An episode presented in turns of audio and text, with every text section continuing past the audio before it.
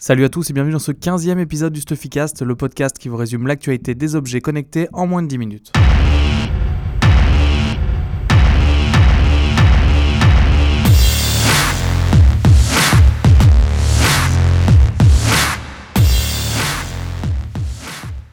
Attaque cette semaine avec Misfit qui en sa gamme et annonce le Misfit Shine 2. Donc euh, le Misfit Shine, c'est un capteur d'activité. Le deuxième modèle reprend les caractéristiques de son prédécesseur avec la forme d'un petit galet qui est légèrement plus fin que le premier modèle mais aussi plus large.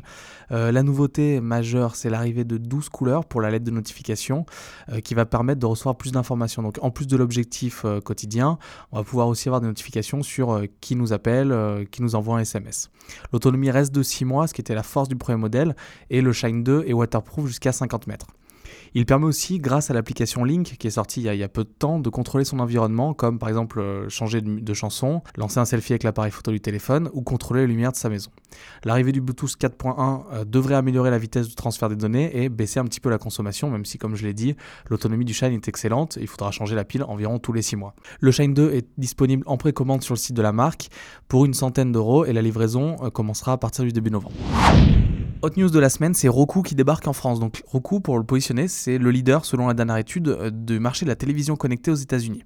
Donc il vient concurrencer directement des produits comme le Chromecast de Google ou l'Apple TV. La grande force des produits Roku, c'est le catalogue d'applications qui est considérable et surtout depuis plusieurs années. Là où celui de Google pour le Chromecast a mis du temps à se développer et où celui de l'Apple TV était vraiment trop faible, même si l'arrivée de l'Apple TV 4 va permettre de l'étoffer avec euh, le lancement de l'App Store dédié sur, euh, sur l'Apple TV et donc des nouvelles applications qui vont arriver. Pour l'instant, il y en avait euh, entre 20 et 30 suivant le pays où vous étiez, ce qui n'était pas fou. Dans la gamme de Roku, il y a plusieurs produits. Donc, il y a le Roku Stick qui coûte 55 euros, qui est un concurrent du Chromecast. Donc, c'est une clé HDMI qui vient se brancher derrière la télévision. Contrairement au Chromecast, il y a une interface, donc vous pourrez naviguer dans les applications, etc. avec la télécommande. Et il y a le Roku 2 et le Roku 3. La différence entre les deux, c'est la qualité de l'image, euh, qui vont être vendus respectivement 90 et 120 euros. Il manque plus en fait que le Roku 4, qui, euh, qui offre la possibilité d'avoir la 4K, et en fait, on aura l'offre complète en France.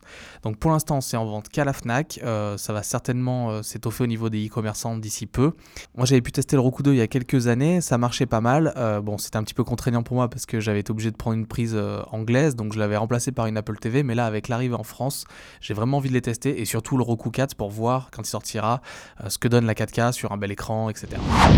Cette semaine, il y a Xiaomi qui a encore fait parler de lui. Alors après les téléphones, après les bracelets connectés, les balances connectées, les caméras concurrentes de la GoPro, euh, la société vient de présenter euh, son modèle de Segway qu'il a baptisé le Ninebot Mini parce qu'ils viennent de racheter la société. Donc ce, petit gyropode a une autonomie de 21 km, peut rouler jusqu'à 16 km/h. Pour piloter, en fait, c'est vos jambes qui vont faire tout le travail pour aller d'avant en arrière ou tourner. Vraiment, ce qui est incroyable avec ce gyropode, c'est son prix. Donc en général, un gyropode, ça se vend aux alentours de 3000 euros. Et le Ninebot Mini euh, commercialisé en Chine euh, coûte aujourd'hui l'équivalent de 300 euros. Donc, même s'il est dispo qu'en Chine pour l'instant, s'il arrive en France, on va avoir un prix qui va être dans tous les cas en dessous de 500 euros.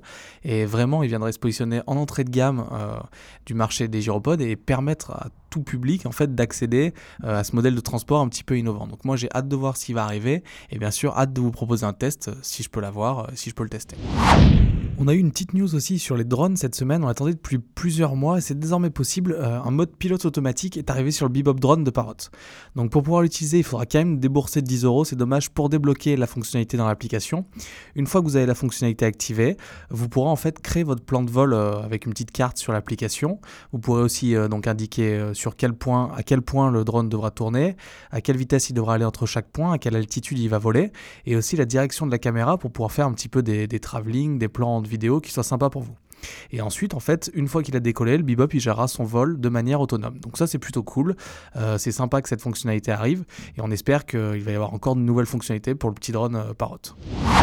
Le test de la semaine, c'est le Chromecast Audio donc, que j'ai en main depuis plusieurs jours. Vous pouvez retrouver une vidéo de présentation sur notre chaîne YouTube et le test complet sur le site. Donc très rapidement, ces points positifs sont pour moi le fait qu'il utilise la technologie Cast. Donc en fait, le Chromecast va streamer directement la musique depuis le réseau Wi-Fi, donc le téléphone ne va être qu'une télécommande. Donc si jamais vous perdez la connexion ou vous partez de chez vous par exemple, la playlist va continuer à jouer et c'est plutôt appréciable et ça évite aussi de, faire perdre l'autonomie à son smartphone par exemple. J'avais testé des concurrents comme euh, l'AirPort Express d'Apple qui utilise AirPlay ou le MotoStream de Motorola qui utilise le Bluetooth. Et c'est vrai que j'avais des petites pertes de connexion, surtout avec le MotoStream. Hein. AirPlay est plutôt fonctionnel, mais AirPlay ne fonctionne qu'avec iOS. Et du coup, pour mon utilisation, le Chromecast audio est plus intéressant. Il coûte que 39 euros, ce qui est pas très cher. Si vous avez un bon système son, vous pourrez brancher le Chromecast avec un câble optique, donc c'est parfait. Euh, et si vous avez un moins bon système son, vous pourrez toujours vous brancher soit en RCA, soit en câble jack classique. Je vous remercie d'avoir écouté ce 15e épisode du Stuffycast. Euh, comme d'habitude, si vous l'avez aimé, je vous invite à nous mettre une petite note dans iTunes. Si vous avez des questions sur ce dont j'ai parlé aujourd'hui, n'hésitez pas à commenter l'article. Et je vous dis à la semaine prochaine pour toujours plus d'actualités sur les objets connectés.